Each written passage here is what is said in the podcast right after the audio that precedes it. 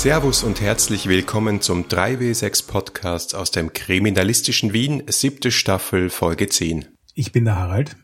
Und ich bin der Markus. Wir reden hier über das Geschichten erzählen und Rollenspielen. Heute mit unserem Gast Hanna Möllmann zu Etwas zu verbergen.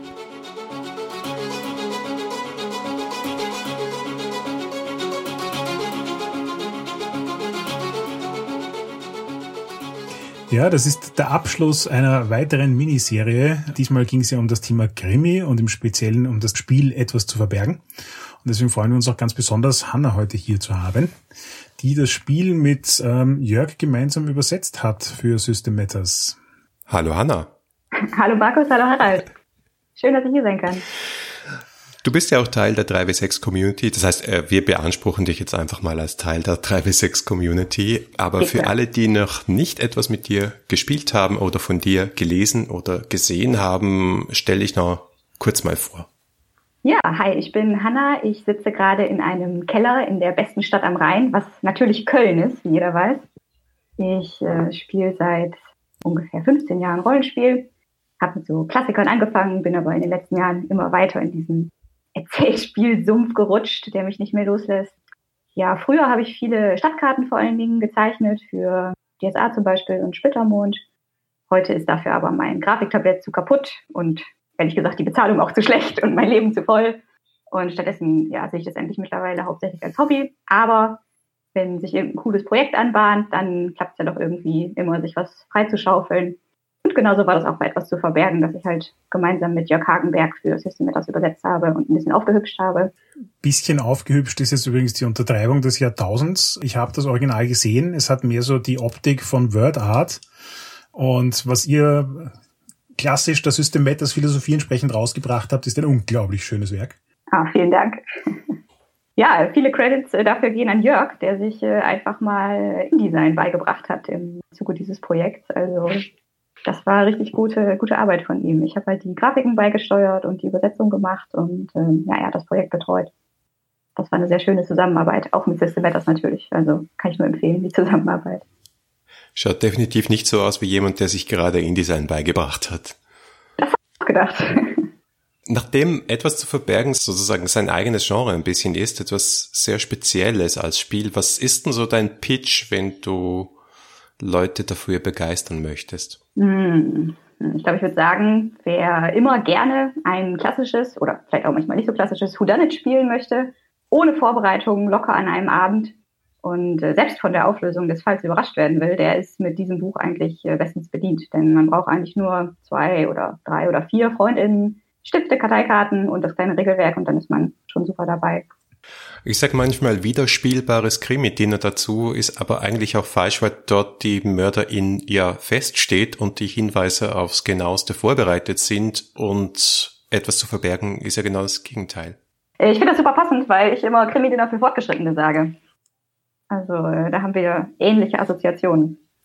Ja, also ich, ich muss ja zugeben, ich würde ja darauf hoffen, dass ihr irgendwann noch so eine Art labtaugliche Version davon macht, weil dann ist es meiner Meinung nach ein Krimi-Dinner, weil momentan hat es halt tatsächlich mit den ganzen Karten noch sehr viel Brettspielcharakter. Und ich habe absolut keine Idee, wie das funktionieren würde, aber wenn es irgendeine Möglichkeit gäbe, das mehr so mehr zu verbergen und weniger nach Brettspiel aussehen zu lassen und die Leute tatsächlich quasi kostümiert zu einem Krimi-Dinner kommen, dann wäre es ja auch ein Krimi-Dinner. Eine super Idee. Ich brauche immer mehr Gelegenheiten, um mich zu kostümieren. Also äh, ja, ist notiert. Also ich habe bei einer Minicon das gesehen, damals als es noch Cons gab und so als man sich noch treffen konnte, das durchaus so ausgespielt gesehen, weil letztlich brauchst du ein kleines Tischchen, wo du dann die Karten aufbewahrst oder kannst die Räume auch im Raum sozusagen verteilen oder die Orte im Raum verteilen so rum. Und dann funktioniert das eigentlich sehr gut. Musst du nur im Setup ein bisschen zusammenstehen oder zusammensitzen. Das ist nicht unbedingt etwas, was man am Tisch sitzend äh, spielen muss, glaube ich. Warum habe ich da noch nichts von gehört? Das ist ja großartig cool, dass das schon gemacht wurde. Ja, das war, glaube ich, bevor das Spiel herausgekommen ist, auf Deutsch jedenfalls. Aber ja, ich glaube, dass du sicher massiv viel Spielerfahrung hast, äh, worauf ich dann auch gern noch zurückkommen wollen würde. Aber vielleicht noch mal kurz zur Erklärung des Spiels. Wie erklärst du dann den typischen Detektiv-Rollenspielerinnen und Rollenspieler, dass hier die schuldige Person erst am Ende des Spiels erfährt, dass sie es war oder eben nicht? Es klingt ja im ersten Moment so ein bisschen widersinnig, wenn der Reiz für mich als äh, jemand, der gerne einen Detektivplot hat, ja ist, ich möchte gerne wissen, was dahinter steckt. Ich möchte die Antwort auf das Rätsel kennen und traditionell gedacht wäre ja, das Rätsel steht fest und ich bin schlau, wenn ich dessen Lösung herausfinde. Ja, gute Frage. Das Spiel löst das relativ geschickt, finde ich, weil ja von den SpielerInnen verlangt wird, ähm, verdächtige Figuren zu spielen. Neben dem Mord im Zentrum der Handlung hat ja jede Figur auch ein dunkles Geheimnis, das sie ja um jeden Preis geheim halten will. Und somit hat ja jeder Spieler und jede Spielerin neben dem Mord die Möglichkeit, noch weitere Geheimnisse aufzudecken, was da auch das Spielziel sein sollte. Also man bekommt ja einen Mord, aber viele Geheimnisse, die man äh, entschlüsseln kann. Das finde ich eigentlich relativ reizvoll und sollte jede Rollenspielerin, jeden Rollenspieler, der Freude an Detektivgeschichten hat, eigentlich umso mehr reizen. Ich habe übrigens zufälligerweise in letzter Zeit relativ viele Agatha Christie-Geschichten konsumiert. Und was ich sehr elegant an dieser Herangehensweise fand, war, dass in klassischen Detektivgeschichten ja immer mehrere Verdächtige da sind, sonst hättest du ja auch keine Spannung. Und dann hast du halt immer den Detektiv, der versucht, das aufzulösen, der aber gleichzeitig auch immer irgendwie außen vor steht. Also es ist dann eher schon ungewöhnlich, dass der auch ein Verdächtiger ist, aber selbst dann weiß das Zuschauer ja, das ist unser Held, der ist eigentlich nicht der Täter. Und hier ist es tatsächlich vollkommen unklar. Es hat jeder gute Gründe, es hat jeder dunkle Geheimnisse und damit Dinge, die ihn als abgründige Persönlichkeit plausibel machen.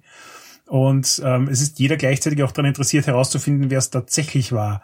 Und das, das passt für mich irgendwie so total perfekt zu dem, was Rollenspiele tun. Es will ja jeder der große Poirot oder die große Miss Marple sein und niemand einfach nur ähm, der Täter, der versucht zu entkommen. Und hier machen alle alles gleichzeitig und ja, hat für mich konzeptionell wirklich gut funktioniert.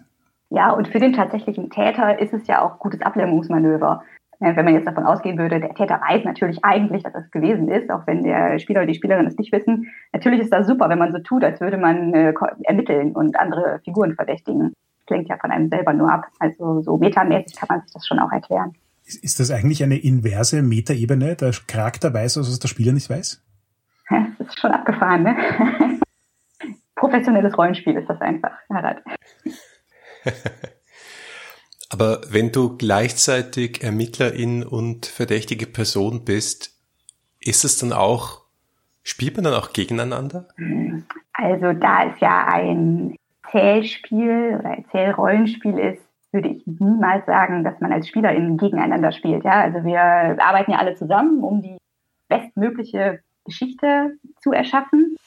Im Ingame ist es natürlich so, dass die Leute gegeneinander arbeiten, aber vielleicht kann ich da auch eine ganz interessante Anekdote zu erzählen, denn äh, wir haben mit dem Autor ja viel, viel gesprochen, um Unklarheiten und so aufzudecken. Und da haben wir eben auch gefragt, ja, was macht man denn, wenn man einen Spieler oder eine Spielerin hat, die eben so spielen, dass sie wirklich sehr kompetente Verdächtige spielen. Also alles dafür tun, dass man nicht verdächtigt wird und am Ende nicht auffliegt und so. Und äh, Alan hat dann eben gesagt, ja, wenn du solche Power-GamerInnen, jetzt die großen Anführungszeichen hast, dann versuche ihnen klarzumachen, man gewinnt das Spiel eben wenn man beschuldigt wird am Ende, wenn man in, diese, in diesen Anschuldigungszyklus gerät und dann am Ende die, Möglichkeit hat, sein Geheimnis aufzudecken. Wenn man das Ganze so betrachtet, dann ähm, hat man eine ganz andere Motivation, an das Spiel ranzugehen und äh, kriegt viel bessere Geschichten raus, als wenn man die ganze Zeit ja alles nur verheimlicht und super kompetent ist. Glaubst du, dass das tatsächlich auch ein Element ist, das für die Leute verlockend ist? Also dass es quasi auch so ein bisschen was Taktisches hat, ähm, wie man versucht, das mit den Hinweisen anzulegen und die Leute aufs Glatteis zu führen und von sich selbst abzulenken. Also normalerweise sind Erzählrollenspieler ja ganz vehement dran interessiert, gemeinsam die Geschichte zu erzählen und da jetzt nicht einen auf ähm, ich reite alleine zu machen. Aber in dem Spiel macht das ja auch ein bisschen den Reiz aus. Ist, ist es so dieses bisschen, das dann für Erzählrollenspieler tatsächlich noch lustig ist oder versuchst du die Leute eigentlich eher tatsächlich, indem du sagst, die Zielsetzung ist, möglichst dein Geheimnis in die Öffentlichkeit zu kriegen, alles davon zu eliminieren? Also ein Anreiz für, wie gesagt, SpielerInnen, die, die eher gewinnorientiert sind. Ich glaube, der Fokus ist, sollte tatsächlich eigentlich darauf liegen, eine gemeinsam eine coole Geschichte zu erzählen. Man hat ja auch die Möglichkeit, wenn man ähm, dran ist und eine Szene hat, andere Figuren mit reinzuholen, und dann eben gemeinsam an coolen Szenen zu arbeiten und ähm, coole Twists gemeinsam einzubauen und so. Also erste Priorität auf jeden Fall das gemeinsame Erzählen und dann eben als zweite Priorität zu versuchen, die eigene Figur eben auch inkompetent zu spielen, sehr verdächtig, sehr schuldig und eben so, dass man sich auch, auch selber reinreitet. Aber ich finde es schon auch spannend, dass du halt dieses Element hast, der Zettel und das auch so halbwegs transparent ist, weil jeder weiß, wenn ich bei mir drei Karten liegen habe, dann kann ich gleich jemanden beschuldigen. Und wenn Karten herumgereicht werden, habe ich schnell auch mal einen Verdacht, wo dann die Karte ist, die ich noch suche, um meinen letzten Verdacht bestätigen zu können, um meine geheime Theorie vollständig zu haben. Also ich finde es eigentlich ein ganz schönes weniger Player versus Player, sondern eher so ein Element, das mich dazu bringt, gewisse Szenen vorzuziehen und mich dazu veranlasst, an einen bestimmten Ort zu gehen und dann einen guten Grund dafür zu finden, warum ich an diesen Ort gehe. Und ich habe dann nie die Verlegenheit zu sagen, okay, äh, was für eine Szene ist jetzt da als nächstes irgendwie logisch, sondern es ist so ein bisschen man bullshittet sich selber in die richtige Richtung, um dann nachher die Befriedigung zu haben, entweder den Mörder anklagen zu können oder womöglich die Befriedigung zu haben, endlich sein Geheimnis in die Öffentlichkeit tragen zu können, wenn man selber angeklagt wird. Ja, es gibt ja auch Spielzüge, die ähm, aus der Sicht der Figur gar keinen Sinn ergeben. Ja? Also wenn man sich jemandem, an, jemandem anvertraut, dann äh, gibt man dem ja Zündstoff oder äh, wenn man Beweise verschwinden lässt, dann verschwinden die ja nie. Wenn man einen Beweis irgendwo neu untermischt, dann bietet man ja auch immer direkt die Gelegenheit, dass der wieder entdeckt werden kann. Also das Spiel geht ja auch gezielt darauf, dass eben immer weiter rund um Hinweise aufgedeckt werden und lustig rumbeschuldigt wird. Das ist ja schon super implementiert. Ja, da würde ich jetzt gleich gerne nachhaken und den Babyelefanten im virtuellen Raum ansprechen, nämlich die Hinweise weil die Hinweise sind ja doch irgendwie so der Dreh- und Angelpunkt des ganzen Spiels. Das sexy Teil ist, dass die Hinweise jetzt nicht vorgegeben sind, sondern man denkt sich ja tatsächlich die gesamte Geschichte, das gesamte Setting und den gesamten Mordfall kollektiv aus. Das heißt aber auch gleichzeitig, dass man eine gewisse Fertigkeit braucht, um gute Hinweise zu schreiben. Ja, das stimmt. Da haben wir, glaube ich, auch am meisten zusätzliche Anmerkungen in der deutschen Version mit reingeschrieben, weil das schon fordernd sein kann. Ja, da hast du recht. Welche Tipps habt ihr da so reingeschrieben? Was hast du aus der Spielerfahrung mitgenommen? Ja, ich könnte jetzt anfangen zu blättern, aber ich habe einen Tipp, den wir gar nicht reingeschrieben haben, der aber, den aber ähm, viele Erzählspiele geben, ist, dass man ruhig mal einfach denken soll und auch mal mit dem zufrieden sein soll, was man sich so überlegt. Ja. Häufig hat man ja so eine erste Idee und dann denkt man, oh nee, die ist lahm oder da kommen die anderen bestimmt drauf. Ja, also findet seine eigenen Ideen witzlos oder offensichtlich. Aber tatsächlich ist das ja fast nie so. Dass, ähm, ja, wir haben alle super unterschiedliche Ideen und äh, unsere Gehirne sind total unterschiedlich verkabelt und was ich vielleicht total offensichtlich finde, findet ihr total überraschend und awesome. Ja? Ein bisschen allgemeiner gehalten und wenn ich so konkreter werden würde, dann würde ich mir am Ende, wenn ich meine vier Hinweise geschrieben habe, einmal überlegen, äh, wie ist das, wenn eine andere Spielerin, ein anderer Spieler diese Hinweise sieht, ja, also als Außenstehender, als Außenstehende. Welche Schlussfolgerungen zieht also die Ermittlerin, der die, die Hinweise findet, ohne das ganze große Geheimnis, was dahinter steht, äh, zu kennen? Ja? Und wenn man sich dann vier oder nur drei, drei Hinweise reichen ja auch schon für eine Beschuldigung anguckt und dann schon eine Idee hat, was es sein könnte, was das große Geheimnis ist, dann hat man eigentlich gute Hinweise geschrieben. Denn diese drei Hinweise sollten reichen, um der ermittelnden Person eine Idee zu geben, was denn äh, deine eigene Figur so für Dreck am Stecken hat. Ich könnte jetzt auch noch ein Beispiel bringen, vielleicht aus dem Spiel, was, was wir gespielt haben. Da habe ich ja so einen Pfarrer gespielt, der ziemlich eklig war. Und ähm, sein Geheimnis war eben, dass er den Kirchenschatz versemmelt hat oder er verkauft hat, um seine Drogensucht und seine Prostituierten zu finanzieren. Das ist auch nicht die kreativste Idee, ja. Aber ja, was hatte ich da für Hinweise? Ähm, ja, Verkauf von Kirchenschatz ging eben ein Hinweis drauf, dann irgendwelche alten Hinweise drauf, dass er eben früher mal eine unschickliche Drogen- und Partyvergangenheit hatte und noch ein Hinweis auf einen Streit mit dem Mordopfer, der ihm halt vorgeworfen hat, dass er sich nicht geändert hätte oder so. Ja, und wenn man sich dann überlegt, jemand findet jetzt zum Beispiel diese drei Hinweise, dann kann man da ja schon seine Schlüsse ziehen und hat vielleicht ein ganz okayes Hinweisbild gemacht. Also nicht zu kompliziert und am Ende nochmal überprüfen, wie wirkt das für Außenstehende und dann hat man das eigentlich gut gemacht, denke ich. Das war übrigens was, was mich sehr beeindruckt hat an dem Spiel, so wie du sagst. Ähm, es muss nicht jede Idee der beste Krimi aller Zeiten sein. Ich glaube sogar in Wirklichkeit, dass das Spiel extrem gut funktioniert, wenn alle Ideen mittelmäßig sind, weil dann hast du nachher irgendwie so diesen Eindruck von, oh mein Gott, hier sind einfach alle irgendwie abgründig. Also es ist, egal wie du es anlegst, es kommt was raus, das als Krimi-Story irgendwie interessant ist, finde ich. Und in unserem Playtest im Speziellen gab es eine Storyline, die mich vollkommen überrascht und fasziniert hat auf die ich nie gekommen wäre, die ja einfach einfach für mich, wo ich sag, wenn ich das als Krimi lese, denke ich mir, uh, coole Story. Und wenn ich das in einem klassischen Rollenspiel gemacht hätte, wo ich mir den Krimi-Story für alle anderen ausdenke, wäre die niemals so gut gewesen. Und hier aber eben klassisch die Stärke eines Erzählspiels, du hast nicht eine Story, du hast pro Spieler eine Story und damit ist die Wahrscheinlichkeit, dass irgendwas dabei ist, das mit dir als einzelnen Spiel in Resonanz geht, wo du dir am Ende des Abends denkst, uh, das war ziemlich cool, einfach viel höher. Ja, und ich denke auch, weil das Standard-Setting ja so eine Kleinstadt ist, passt das, passt das auch sehr gut, ja. Weil so mittelmäßige Geheimnisse sind in so einer kleinen Community ja manchmal einfach schon richtig, richtig übel, ja. Also für einen ausgearbeiteten, super tollen Bestseller-Krimi reicht das vielleicht nicht. Aber wenn man sich so Nachbarschaften in einer Kleinstadt überlegt, da sind ja schon die kleinsten Fehltritte ein riesiger Skandal und äh, provozieren eben auch dann ja fiese Reaktionen und was weiß ich nicht alles. Deswegen passt das ja auch schon sehr gut zu dem Standard-Setting. Aber trotzdem schreibt ja jeder und jede für sich die Hinweise auf und es ist logischerweise nichts abgesprochen, weil man sich ja gegenseitig überraschen möchte. Passt das dann am Schluss immer zusammen oder geht das manchmal auch schief, wenn die verschiedenen Geheimnisse und Hinweise aufeinander treffen? Du meinst zum Beispiel, wenn drei von vier Figuren als Geheimnis irgendwo ein uneheliches Kind verstecken? wie das bei uns war. das war doch perfekt. Das ah, ist ja wie abgesprochen. Ja. Nein, aber äh, ja, das war wirklich witzig. Aber ich, ich denke mal halt, es könnte auch sein, dass diese Hinweise oder diese, diese Geheimnisse in so dermaßen unterschiedliche Richtungen ziehen, dass es dann irgendwie nicht mehr zusammenkommt oder ist das kein Problem? Ich kann ja nur aus meiner persönlichen äh, Erfahrung sprechen und bislang hatte ich nur gute Runden. Also da ist immer eine gute Geschichte bei rumgekommen.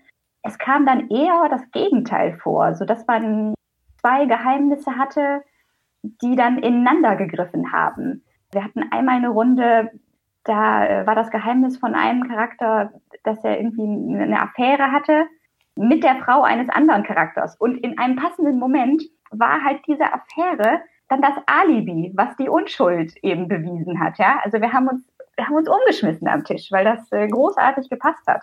Das Gegenteil, was du jetzt so vermutest, ist noch nie vorgekommen tatsächlich. Was glaubst du, sind denn die Mechanismen in dem Spiel, die dafür sorgen, dass es immer aufgeht? Das weiß ich gar nicht so genau. Was ich einfach richtig, richtig gut umgesetzt finde, ist dieser klassische Twist am Ende. Du hast ja äh, am Beginn von Akt 3 diese Beschuldigung der, der ersten Verdächtigen die Idee einfach, dass das nicht das Ende des Spiels ist, sondern dass das im Prinzip erst den ersten Akt einleuchtet, finde ich so großartig, weil das eben diese, ja, diesen klassischen äh, Krimi-Twist perfekt umsetzt. Ja? Also einer, eine wird verdächtigt, wird dann vielleicht eingekerkert oder auch nicht oder ist dann vielleicht doch unschuldig und dann wird weiter ermittelt. Also super umgesetzt, finde ich total großartig.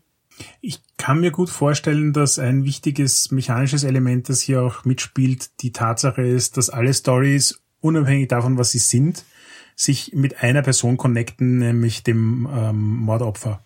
Und dadurch hast du, selbst wenn das Stories sind, die gar nicht ineinander greifen und letzten Endes nur über diese eine Person zusammenhängen, ist die Wahrscheinlichkeit, dass du keine, keine Connection Points findest, glaube ich, relativ gering. Und selbst wenn es nicht der Fall ist, dann ist es halt so ein bisschen so ein Slice of Life Ding. Die Kleinstadt, in der jeder Dreck am Stecken hat und das alles läuft dann halt bei dem einen Typen zusammen. Ist ja auch schon eine Story. Ja, und du hast ja auch eine eingeschränkte Anzahl von Orten und eben das gemeinsame Setting. Und am Anfang verbringst du auch ein bisschen Zeit miteinander, um klar abzustecken, was ist so ungefähr äh, das Setting und Genre und die Tonalität, in der wir spielen. Insofern versucht man, glaube ich, schon am Anfang auch beim, beim Setup, beim Aufbau eine entsprechende Abstimmung, eine entsprechende Klarheit zu schaffen, was wir alle gemeinsam für eine Geschichte machen wollen. Ja, stimmt, das ist ein guter Punkt, dass du eben auch die Gemeinschaft gemeinsam erschaffst und festlegst, was wissen wir alle darüber. Ja. Apropos Tonalität, was ist so die Bandbreite, die du bis jetzt erlebt hast mit dem Spiel? War da von humoristisch bis ähm, tief tragisch alles dabei oder trifft es meistens eher einen bestimmten Ton? Also ich habe, glaube ich, mittlerweile so sechs, sieben, vielleicht acht Runden oder so gespielt.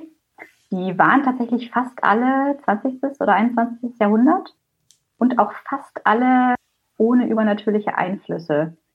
Hm, vom Ton war es immer relativ ähnlich. Es sind oft so leicht tragische Gestalten, ein bisschen unfreiwillig komisch manchmal, würde ich sagen. Ich glaube, das Komischste, was ich bislang gespielt habe, war so ein 80er Jahre Jahrmarkt-Setting.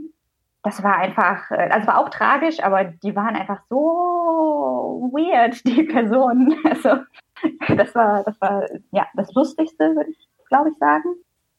Und ähm, ansonsten trifft es aber eigentlich immer einen ähnlichen Ton. Also das Spiel sagt ja auch, man soll es eigentlich eher düster und trostlos spielen. Das klappt nicht immer, man kann es leicht variieren, aber es ist ja schon auch eher die Krimi-Stimmung, die das Spiel anstrebt.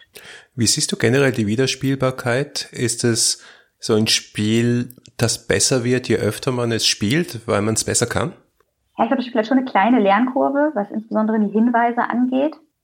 Und äh, wenn ich jetzt sagen würde, dass es keinen hohen Wiederspielwert hat, würde ich ja lügen, weil ich es wie gesagt, schon sehr oft gespielt habe also super Wiederspielwert, weil du einfach immer wieder von Grund auf neu erschaffst und nie die gleiche Geschichte hast. Aber ja, um nochmal darauf zurückzukommen, also Jörg hat mal ein unfassbares Hinweisbild erschaffen. Da haben wir im zeitgenössischen Amerika gespielt, in unserer Monsterharz-Stadt eigentlich. Und sein Hinweisbild, er wurde dann auch beschuldigt, also das war großartig, sein Hinweisbild sah eigentlich so aus, als hätte sein Charakter irgendwie ähm, ein ungeplantes Kind zur Adoption freigegeben und würde dem so nachforschen.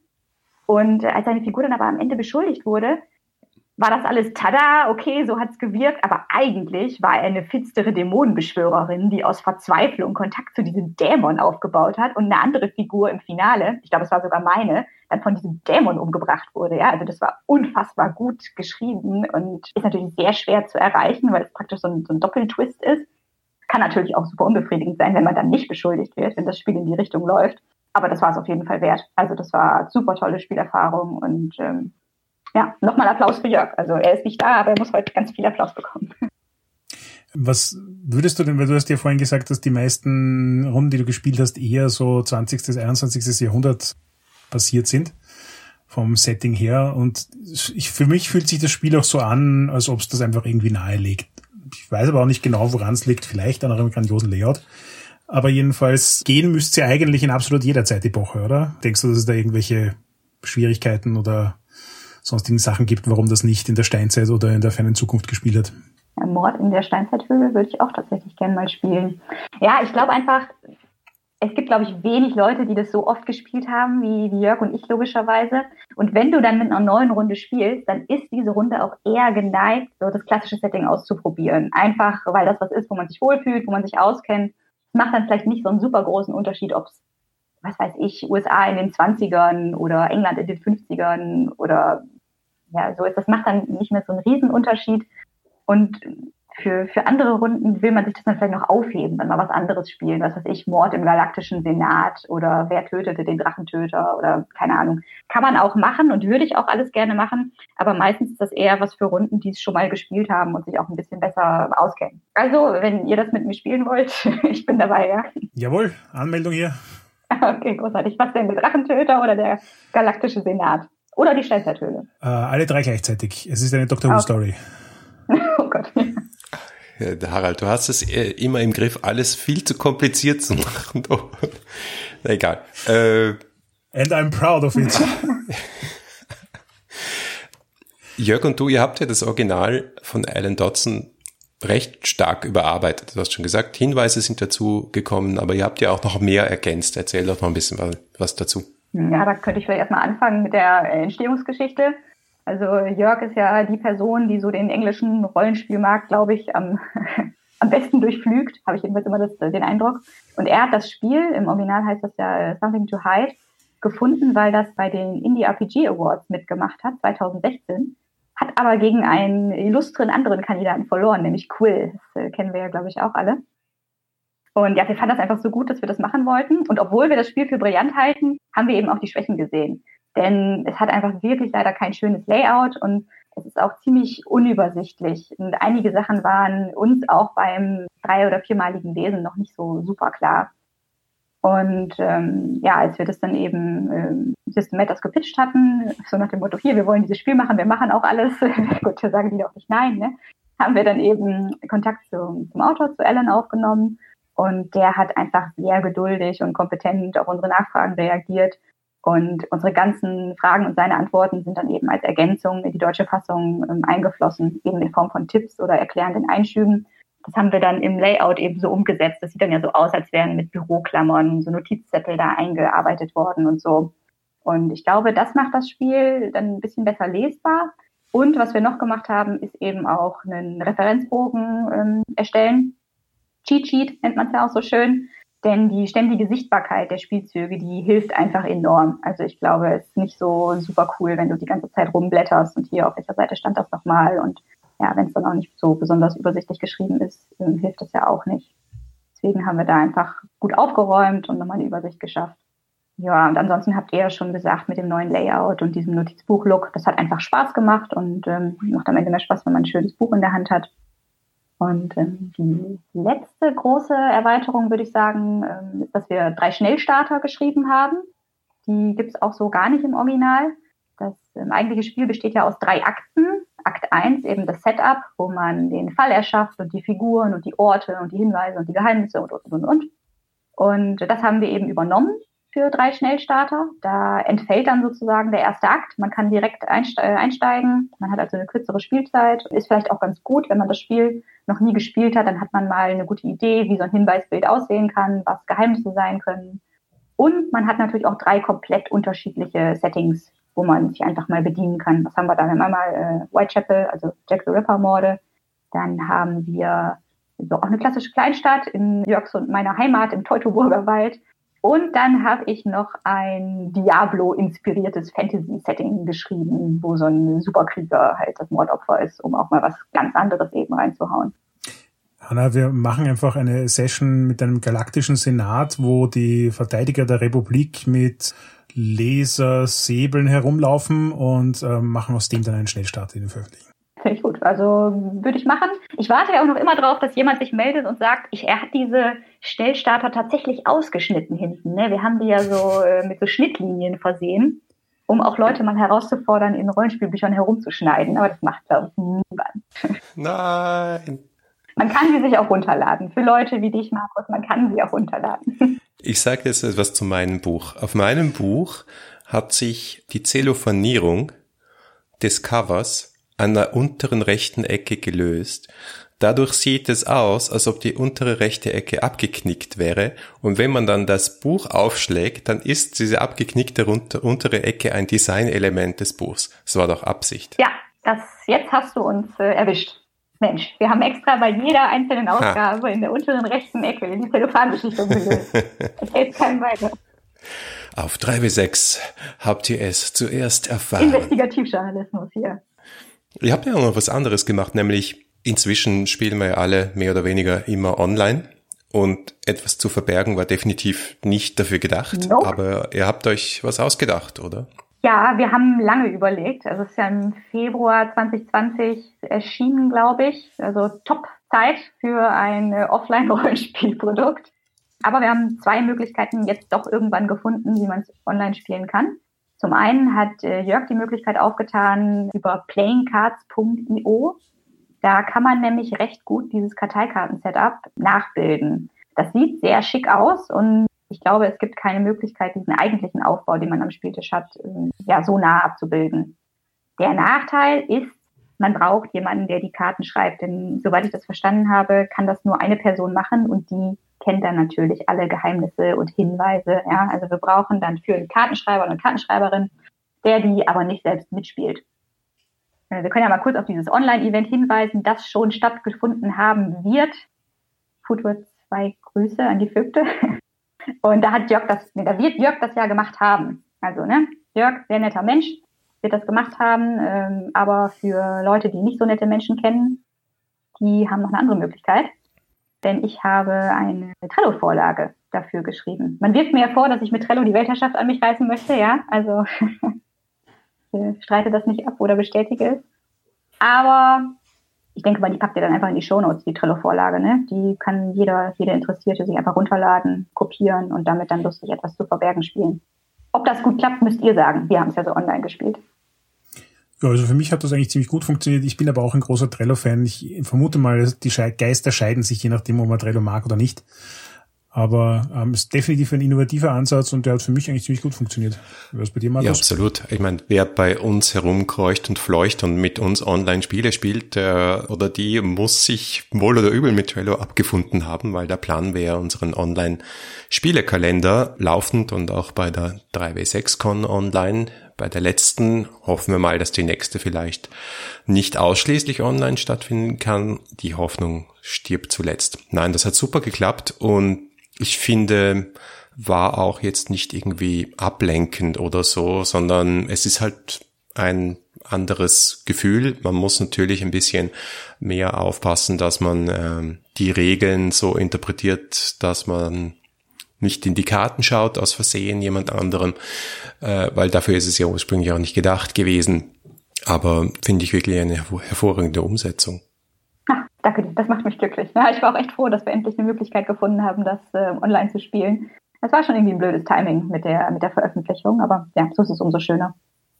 Ähm, ich hätte noch eine Frage zum Inhaltlichen, weil mir ist auch aufgefallen, ihr habt in der deutschen Version Safety Tools dazu gepackt, die in der englischen Version nicht vorkommen, wenn ich das richtig gesehen habe.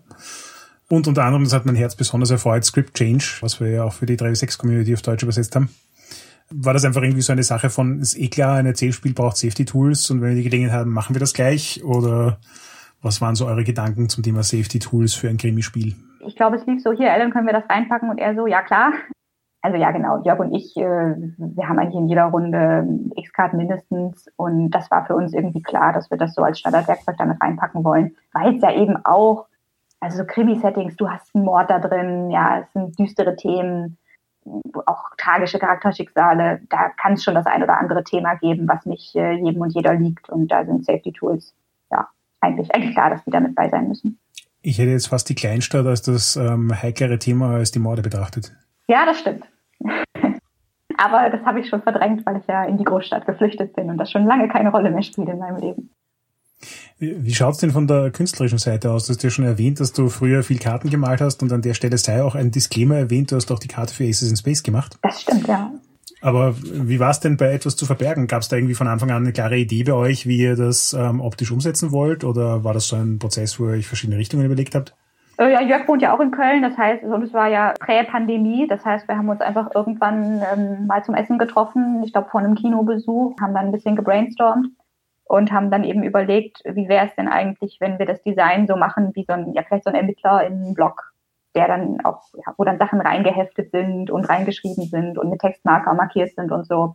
Also das war irgendwie recht schnell da und vermisse diese Zeit, wo man sich einfach treffen konnte und so direkt gegenseitig die Gehirne anzapfen konnte. Das war sehr leicht. Vielen Dank für das Gespräch. War super spannend. Äh, ich hoffe, du hattest auch ein bisschen Spaß. Ja, sehr gerne. Und hoffentlich äh, ist es nicht die letzte Übersetzung für dich. Das ist sehr schmeichelhaft, dass du das sagst. Also es hat Spaß gemacht. Ähm, vielleicht kommt ja noch mal irgendein so Projekt, äh, was mich eben so begeistert und dann wird das bestimmt nicht das letzte Mal gewesen sein. Danke fürs Zuhören. Das war die zehnte Folge der siebten Staffel 3W6. Feedback lesen wir gerne auf Facebook, Twitter oder im Web unter 3w6.fm. Und wenn ihr uns persönlich schreiben wollt, findet ihr Harald auf Twitter als Heckmüller und mich als Vienna. Wenn euch diese Folge gefallen hat, dann gebt uns doch eine Bewertung auf Apple Podcasts. Oder ihr unterstützt uns mit einem kleinen Beitrag auf Patreon. Danke fürs Zuhören und bis zum nächsten Mal.